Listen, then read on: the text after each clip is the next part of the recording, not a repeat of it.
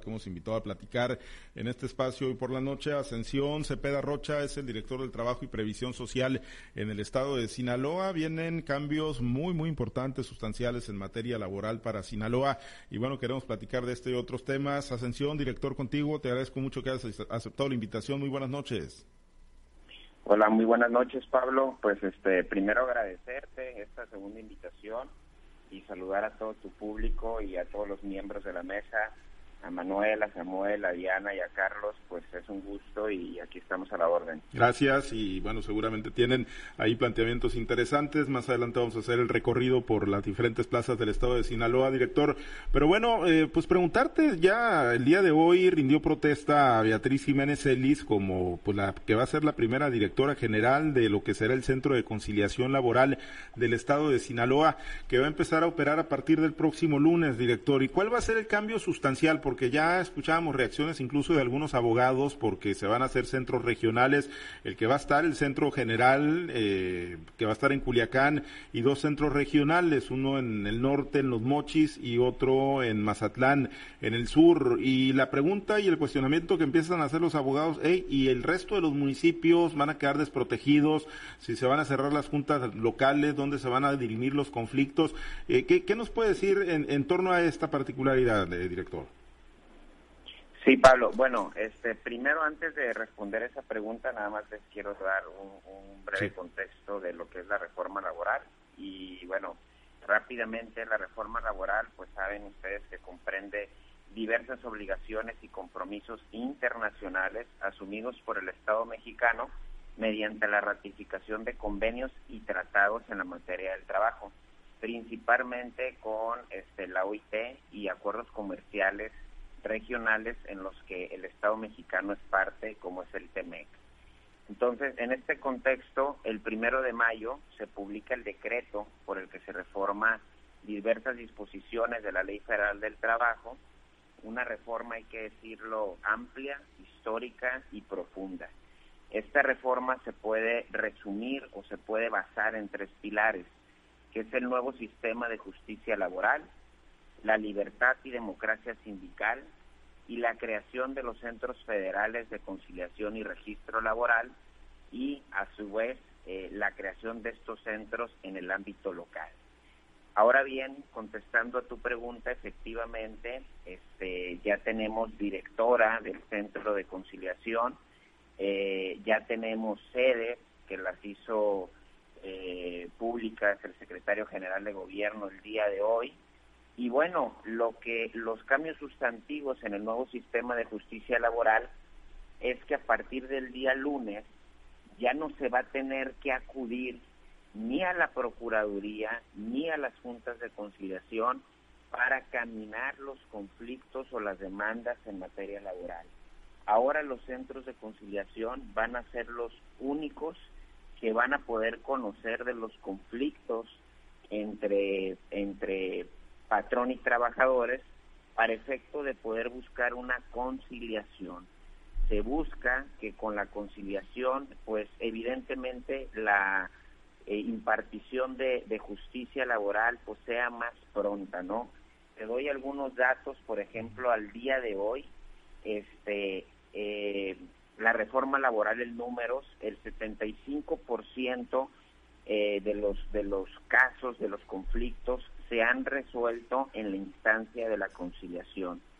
Y los que no se han podido resolver en la instancia de la conciliación, pues se pasan a los juicios laborales en los que hoy en día eh, los estados que ya están en la implementación de la reforma, pues reportan un periodo de seis meses en promedio para resolver los juicios laborales. Esto si nos están escuchando algunos abogados laborales pueden decir, no, es que esto es imposible, ¿no? Por, por los tiempos que se conocen eh, hoy en día, eh, lo, que, lo que tarda en resolverse una demanda laboral. Entonces, precisamente es por ello que se hicieron estos cambios eh, y bueno, los, los centros de conciliación están inicialmente en, estos, en estas tres sedes y, y efectivamente pues la gente que esté aledaña a las sedes, pues se va a tener que acercar a los centros de conciliación en lo que arranca la implementación y se abren otras sedes. Y el Poder Judicial del Estado, pues va a tener que hacer lo propio, va a abrir también, yo creo que en esta semana, pues daría a conocer la ubicación de los domicilios de los tribunales laborales, porque, pues, eh, como les digo, si no se arregla en la instancia de la conciliación, pues se pasaría a la jurisdicción eh, eh, de los del Poder Judicial Laboral. Entonces, el 3 de octubre, eh, la Procuraduría deja de recibir gente, ojo, para conciliar, para convenios y en ese caso llegar a la conciliación. Hoy en día la Procuraduría de la Defensa del Trabajo tiene tres atribuciones principales, la de la asesoría, la de la conciliación y la de la representación jurídica. Entonces, a partir del 3 de octubre, pues pierde la, atribución de la conciliación y se traslada esta a los centros de conciliación. Pero la Procuraduría va a seguir recibiendo a gente para la asesoría. Igual puede acompañar un procurador auxiliar al trabajador si así lo dispone a las audiencias de conciliación, porque la ley dispone que este, los trabajadores pueden ser acompañados con gente de su confianza. Y en ese y en ese en esa expresión marca que los procuradores de las procuradurías pueden ser gente de su confianza y pueden acompañarlos a la audiencia. Y también la procuraduría pues se queda con la representación jurídica en caso de que lo, de que no llegue eh, a, la, a la conciliación y el trabajador decida que sea un abogado del Estado el que el que haga eh, el papel de la representación jurídica. Otro dato que hay que dar, eh, nada más para cerrar esta este este tema, es que el instituto el instituto ay se me fue el nombre, me disculpa, el Instituto de Defensoría Pública, eh, también derivado de la reforma, amplía las, las materias que puede conocer y se le agrega la materia laboral. Entonces, los ciudadanos van a tener dos opciones, digamos, gratuitas para efectos de llevar sus juicios en materia laboral, ya sea la Procuraduría por sus procuradores o los abogados del Instituto de Defensoría Pública.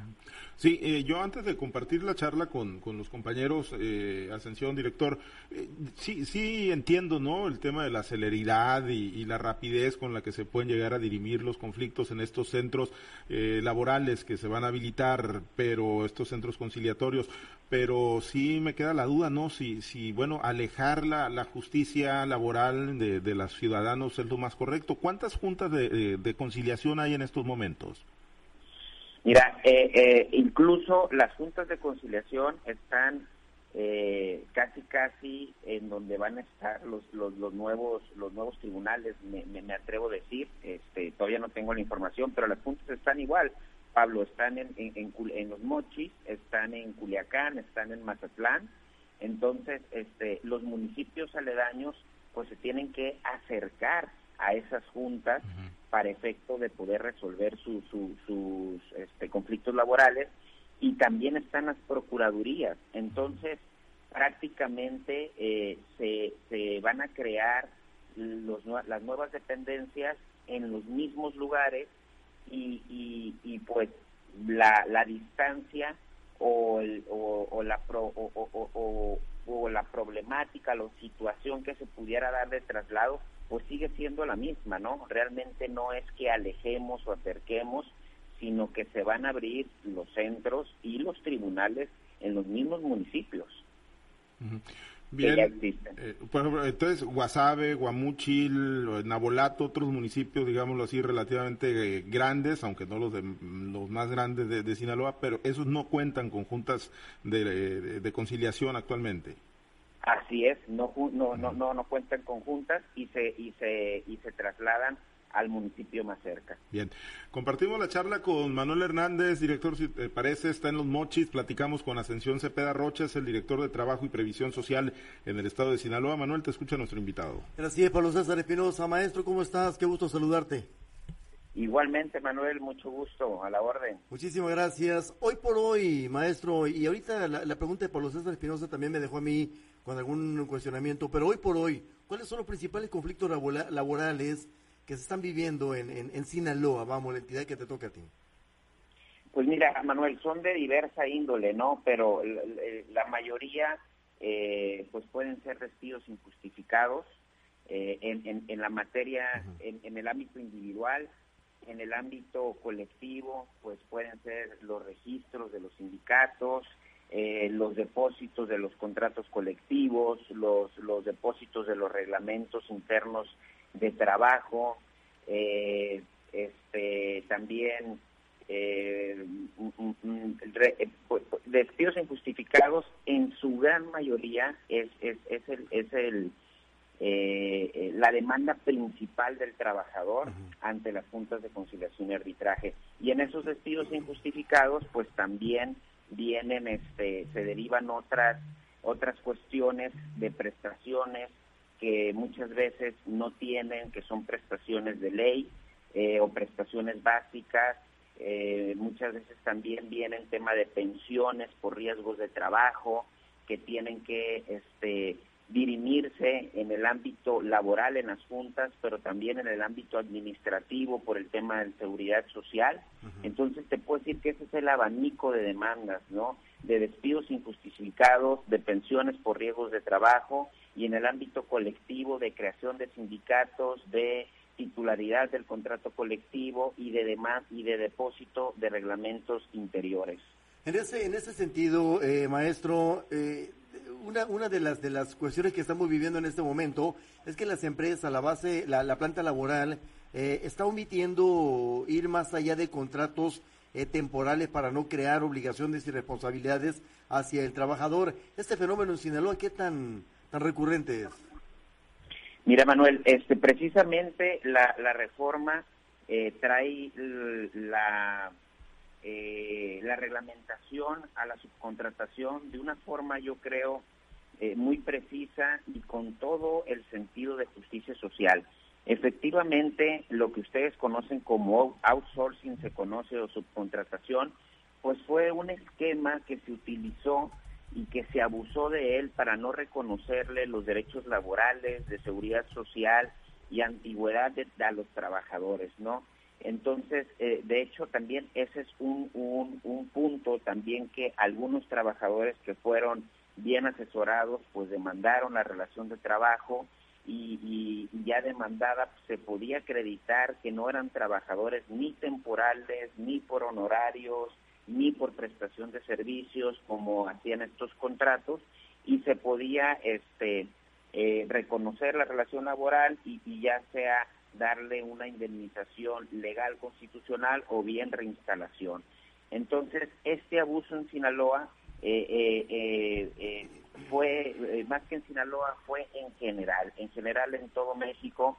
Ahora está la regulación en la que existe un padrón que se llama REPSE, en donde todas las empresas que presten servicios especializados o técnicos se tienen que registrar en ese padrón y tienen que cumplir para obtener su registro, tienen que cumplir con sus obligaciones de seguridad social y sus obligaciones fiscales.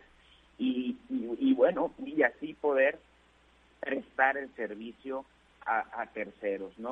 Y las personas que contraten a estos contratistas, valga la redundancia, pues también tendrán que verificarse que estos contratistas estén dados de alta en el REPSE, cumplan con los documentos que les digo, porque la sanción que prevé la ley es que el, el contratante que goce de los beneficios del contratista, si no eh, está regulado, se vuelve obligado solidario. ¿Qué quiere decir esto para el público? Que si, por ejemplo, una empresa que reparte eh, que, su servicio es el, reparto de comida a domicilio, que ahorita ya muchos conocemos, eh, eh, y, de repente ofrece el servicio pues a, una tortería, por así decirlo, y la tortería dice, bueno, pues yo me evito de contratar a, a, otro, a otra persona, de tener nómina, de tener seguridad social, de invertir en la moto, pues puedo contratar este servicio. Es una carga, eh, eh, eh, es, es, quitarme una carga. Adelante. Pero si esa, esa tortería no verifica que ese contratista esté dada alta en el REPSE, que tenga sus trabajadores asegurados, que tenga este, su constancia de situación fiscal en regla, y ese trabajador tiene un riesgo de trabajo, y de repente, pues no sé, pues pierde una pierna o, tiene cualquier tipo de incidente, pues el contratante que se vio beneficiado de los servicios, por ser omiso, se vuelve obligado solidario y entonces el trabajador tiene derecho de demandar a los dos, tanto al contratante como al contratista. Perfecto. Entonces, esta regulación de la subcontratación, pues trae dos cosas. Una, que eh, no se abuse para en detrimento de los trabajadores para efecto de cortarle sus derechos laborales y que realmente cuando alguien contrata a una persona por un servicio o por honorarios, pues realmente sea eso, ¿no? Un servicio o, y, no sea un trabajador realmente de planta de base, porque este, las penas son, las sanciones son muy altas. o bien cuando se contrate a un ser o, bien este eh, que eh, los contratistas en este caso que es el otro lado pues se regularicen y, y, tengan a su planta laboral con los con, con los derechos laborales y con los derechos de previsión social porque en su caso van a ser este acreedores también de sanciones altas pero en algunos casos no van a poder ofrecer sus servicios en empresas que real que realmente sean este, responsables y que estén bien reguladas porque no quieren tener problemas con sus proveedores. Te pongo un ejemplo. La cadena OXO, por ejemplo, le dijo a todos sus proveedores, dense de alta en el REPSE porque yo no quiero ser obligado solidario. Y si no se dan de alta en el REPSE, pues el que sigue, compadre, ¿no? Entonces, esto está creando una sinergia para que haya una, eh, una certidumbre en, en, los trabajadores en, en su estatus de la relación laboral, para que haya un aumento de, de, beneficiarios en la seguridad social y también para que las empresas pues estén en regla con, con su situación fiscal porque pues es otro requisito para para expedirles el folio. Entonces esto esto eh, es es uno de los beneficios de la de la nueva reforma. Bueno, exactamente, hay dudas, hay dudas, estimado eh, maestro, ya la verdad de aclarar en la ruta que vamos a seguir informativa aquí en Sinaloa. Mira, ¿cómo va a ser el tema del REPS en Sinaloa? Es lo que están preguntando por acá, al rato lo, lo aclara si hay tiempo. Y yo me quedo con la duda, la duda de la efectividad de los llamados centros de conciliación en regionales, porque estamos viviendo la amarga experiencia, maestro, de los centros regionales de justicia penal en Sinaloa, que no han servido para, para nada en materia de justicia penal. Pero bueno, esto lo aclararemos después. Te invito a Culiacán, está Samuel Sánchez por allá, maestro. Manuel, muchísimas gracias, director. ¿Cómo se encuentra? Muy buenas noches. Buenas noches. Gusto saludarlo, pues como todo cambio, pues, obviamente es una prueba, director, pero también es una inversión. ¿Ustedes cuándo se va a invertir en la creación de estos centros de conciliación me imagino que se tiene que contratar nuevo personal, también pues nuevas instalaciones o van a operar donde las mismas, ¿cómo van a estar funcionando? Sí, así es. Este, miren, eh, eh, eh, la estructura de los centros de conciliación desde la ley pues viene viene con una, por ejemplo, un lineamiento de servicio profesional de carrera, ¿no? Esto quiere decir que los trabajadores, los servidores públicos tienen que tener capacitaciones, certificaciones en, habilidades y competencias de conciliación y que podrán estar escalando este, eh, de puestos de, conformidad pues a eso, a su desempeño profesional de carrera. El día, el día, el día, déjame, aquí tengo el, dato, el día 23 de septiembre se, se dio a conocer los resultados de las personas que van a, trabajar, del personal conciliador del centro de conciliación, que creo que son 11 personas los que van a iniciar este, como, como conciliadores. También existe un convenio con la federación para efecto de que, de que haya subsidio federal eh, para la implementación de los centros, para el, tipo de sistema que va a haber, para el equipamiento. Entonces, todo esto pues va a ir este, progresivamente eh, visibilizándose, ¿no? Como bien lo dicen, pues es la implementación, está, empieza el lunes, evidentemente va a haber eh, un desequilibrio como toda implementación de un nuevo sistema, pero progresivamente se tiene que ir acomodando, así como lo fue el sistema eh, de justicia oral en su momento, ¿no? Y esta situación de que prácticamente pues es, van a afectar a los trabajadores, aunque se busca con este sistema agilizar los procesos, el hecho prácticamente de que sea nuevo no está afectando o retrasando los procesos que ya se encuentran en marcha. No, este, porque como todo, como toda nueva ley, eh, generalmente en los transitorios se plasma que los procesos ya iniciados se van a sacar con la normatividad y los procedimientos anteriores y los que inician a partir de que entre en vigor la ley. Y en este caso no es la excepción. Este, los, las, las juntas de conciliación cierran oficial, su oficialidad de parte, pues digamos este viernes, el día de mañana, y a partir del día lunes pues empieza con la nueva implementación y, los, y los nuevos conflictos laborales se irán a los centros y las nuevas demandas laborales pues se irán a los tribunales. Entonces, este, hay un parteaguas, la Junta sacará, sacará su rezago hasta el último expediente y de aquí para en adelante pues se usarán las nuevas instancias. Director, había un punto que me llamaba la atención que lo explicaba aquí en Culiacán un abogado, es el abogado José Ramón Dueñas Delgado, él mencionaba advirtió de sanciones en el caso de esta Procuración de Justicia, que por medio de la conciliación, que daban el derecho pues de expresar y de los argumentos que pues ante el patrón o el trabajador manifestara, eh, pero también en caso de que mintiera alguno u otro, podrían aplicar sanciones fuertes, ¿no? Sí, este, eh, en los procesos también en, en, en la materia de inspección hay que decir que el 23 de, de agosto se reformó eh, el reglamento de inspecciones generales eh, y sanciones que también tiene que ver con la reforma, que también tiene que ver con las condiciones generales de trabajo y vienen en materia de seguridad y salud y eh, sanciones mayores y, y, y también en, en, los en los en los centros de conciliación pero los centros de conciliación no tienen la visión coercitiva, ¿no?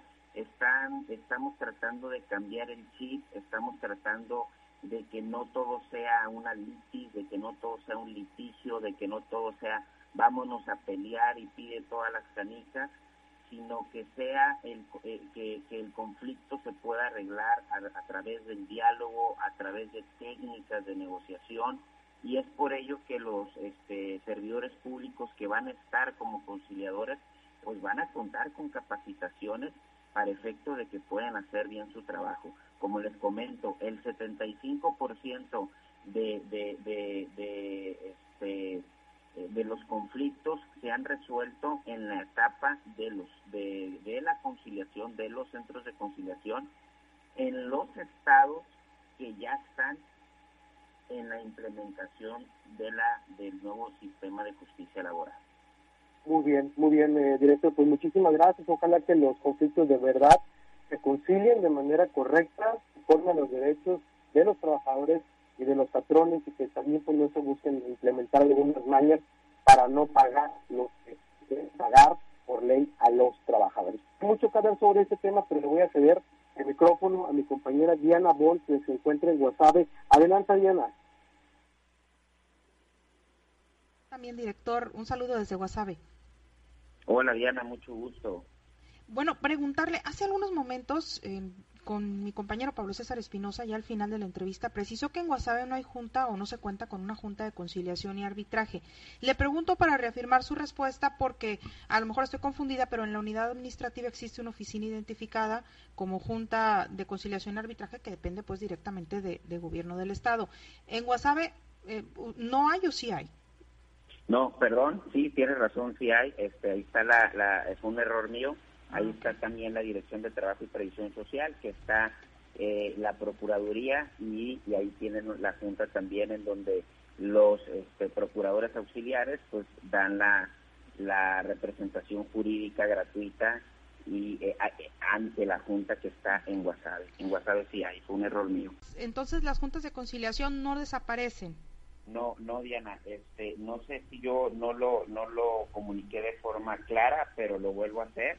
No, las juntas de conciliación no desaparecen. Lo que lo que pasa es que cierran su oficialía de partes para efecto de conocer nuevas demandas en materia laboral, pero no desaparecen y tienen que sacar el rezago o tienen que sacar todas las demandas que están ahorita vigentes o que están en trámite.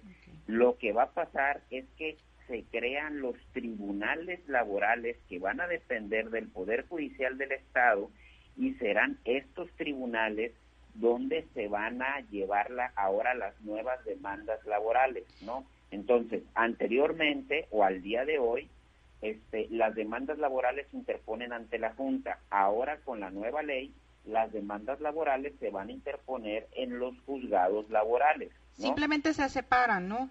Simplemente se separan, así es. Entonces la Junta a partir del lunes ya no conoce los nuevos juicios laborales, empieza solamente a, sacar eh, su rezago y a, y a concluir todas las demandas ya iniciadas, pero no desaparece.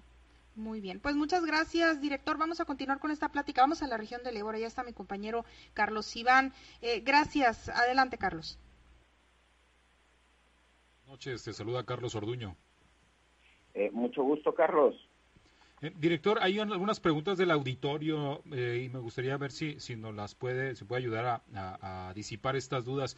un trabajador de guardia de seguridad nos dice que no se les pagan los días festivos y los domingos. ¿Qué pueden hacer aquí en esta, aquí en Guamúchil? ¿A dónde pueden acudir para revisar este caso? Bueno, te voy a dar, te voy a dar este eh, el, el, el, lo de ahorita y lo que cambia a partir de lunes, ¿no? Este, eh, ¿qué es lo que pueden hacer? Bueno, eh, en el en el sistema vigente hay hay formas primero, eh, dirigirse a la Dirección de Trabajo y Previsión Social con una denuncia puede ser anónima, eh, dar la información de la empresa, decir, ¿sabes qué? A nosotros no nos dan este tipo de prestaciones y la Dirección de Trabajo pues genera una inspección extraordinaria y verifica las condiciones generales de, de los trabajadores. Y a partir de ahí pues inicia un proceso administrativo sancionador en donde se busca que, que, se regularice la empresa.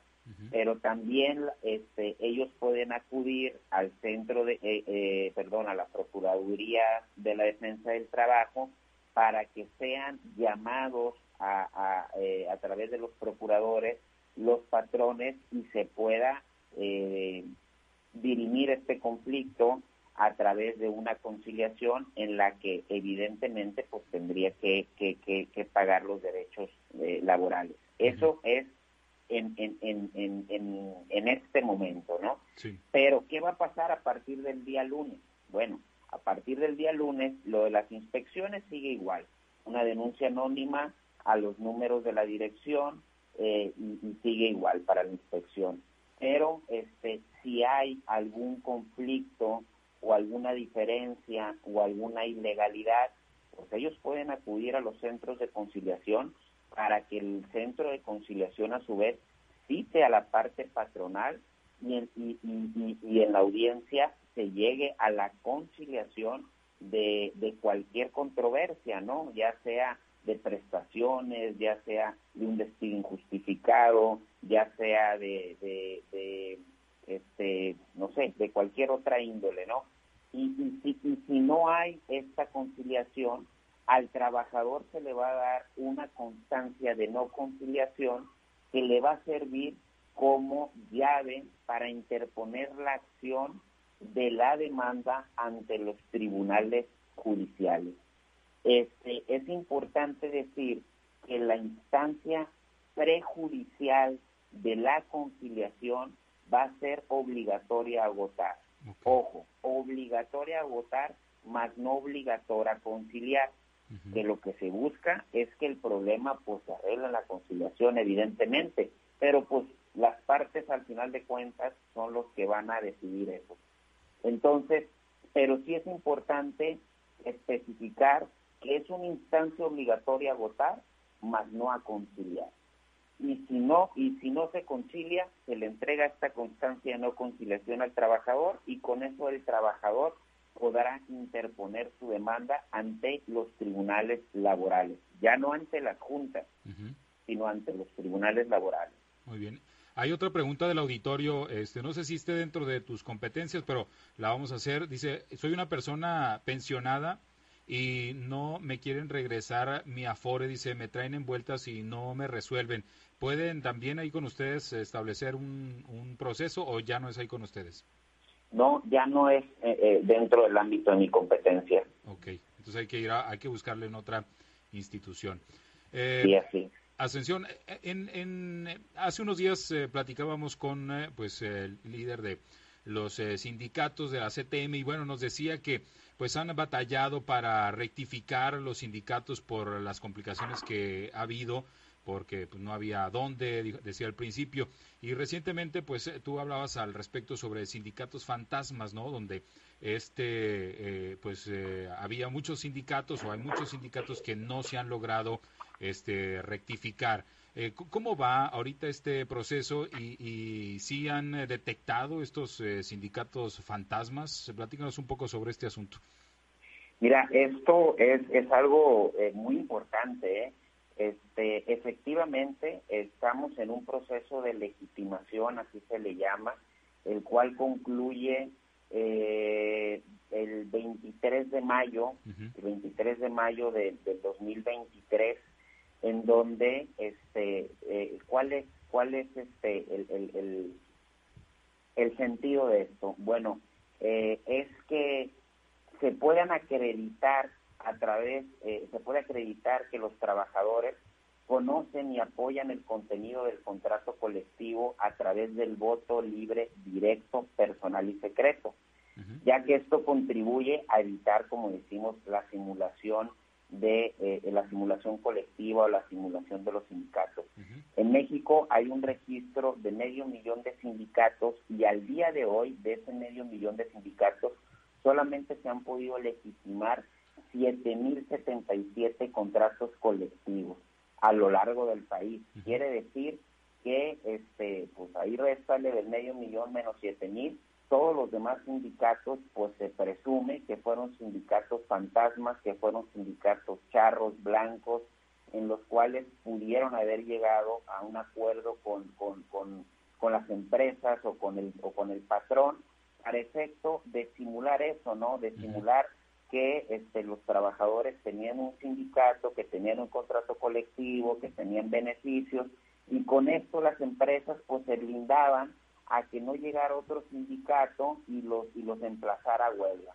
Entonces eh, se crearon estos sindicatos de protección en donde realmente pues fue una simulación, nunca hubo trabajadores representados, entonces en la nueva reforma pues se abre el proceso de legitimación de contratos colectivos en donde a través de una asamblea los eh, eh, la directiva sindical tiene que este legitimar su contrato colectivo con una votación de por lo menos el 30% de los trabajadores, pero dando fe pública la autoridad eh, laboral, en este caso la Secretaría de Trabajo y Previsión Social, y una vez que pasan ese proceso de legitimación, pues quedan, digamos, subsistiendo.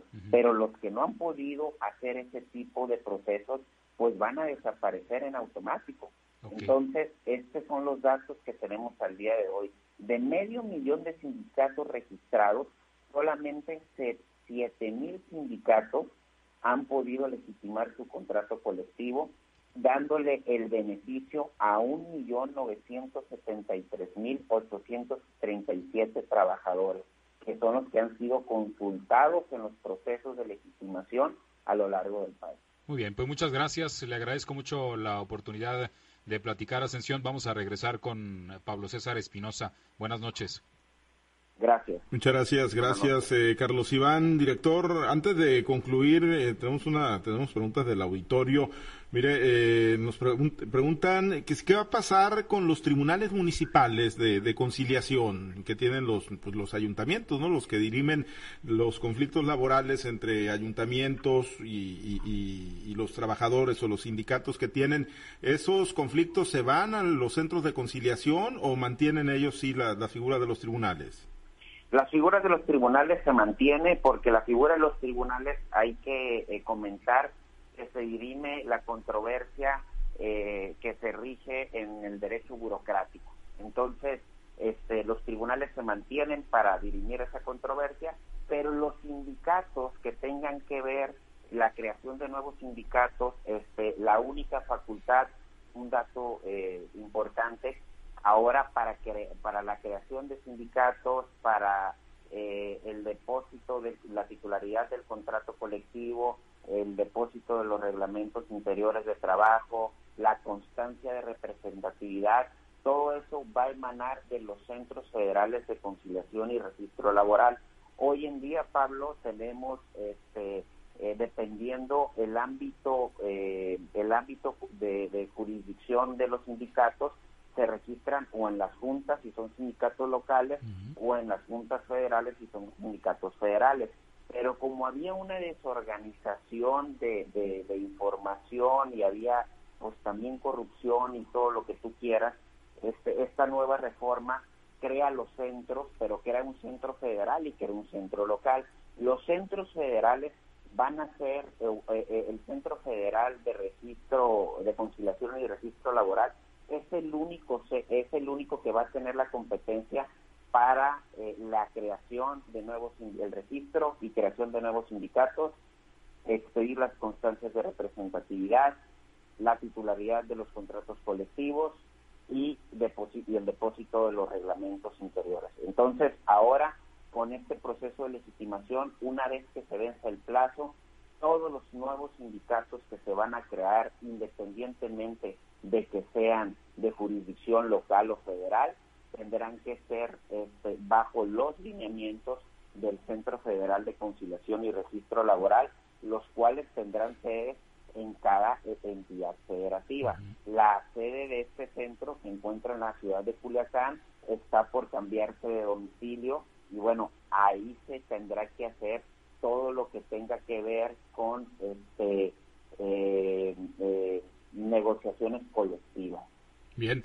Bueno, pues seguiremos eh, platicando conforme, bueno, pues esté aplicando ya esto que empezará a ocurrir a partir de la próxima semana. Agradecido, director, de que haya aceptado la invitación para platicar con nosotros en los Guardianes de la Noche. Buenas noches.